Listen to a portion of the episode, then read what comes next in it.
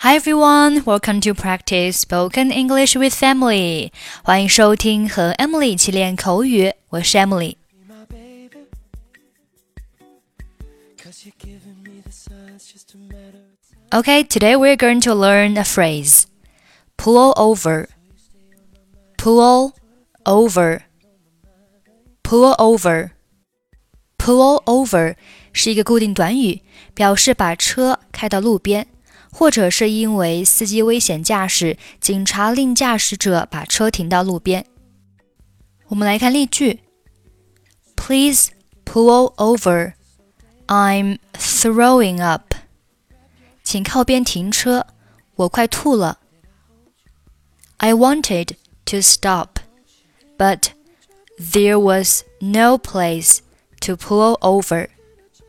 我想停车，可是没有地方靠边。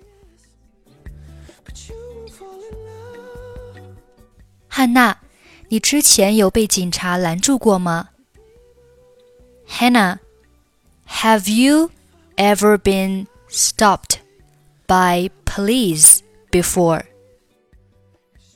嗯、um,，有过，我有被警察拦停过一次。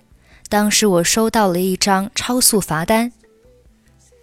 Um, yeah, actually, I have once. I got a speeding ticket one time. 你当时在驾驶吗？Were you driving?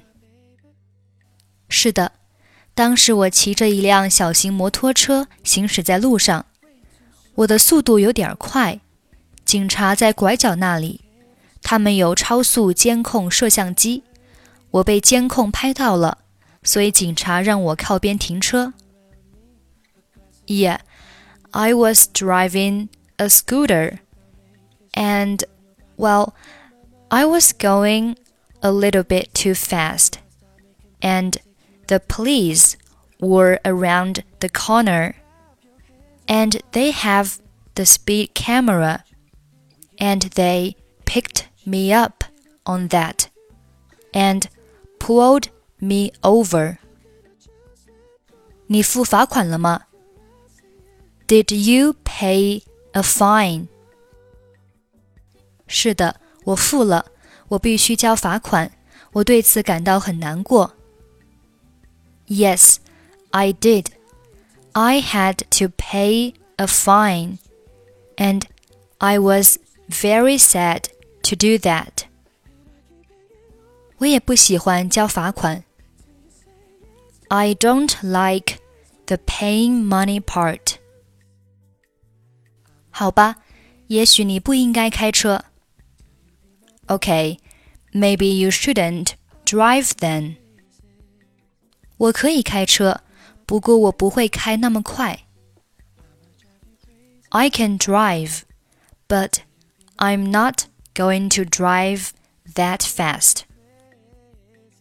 那也许你应该确保开车安全，慢慢开。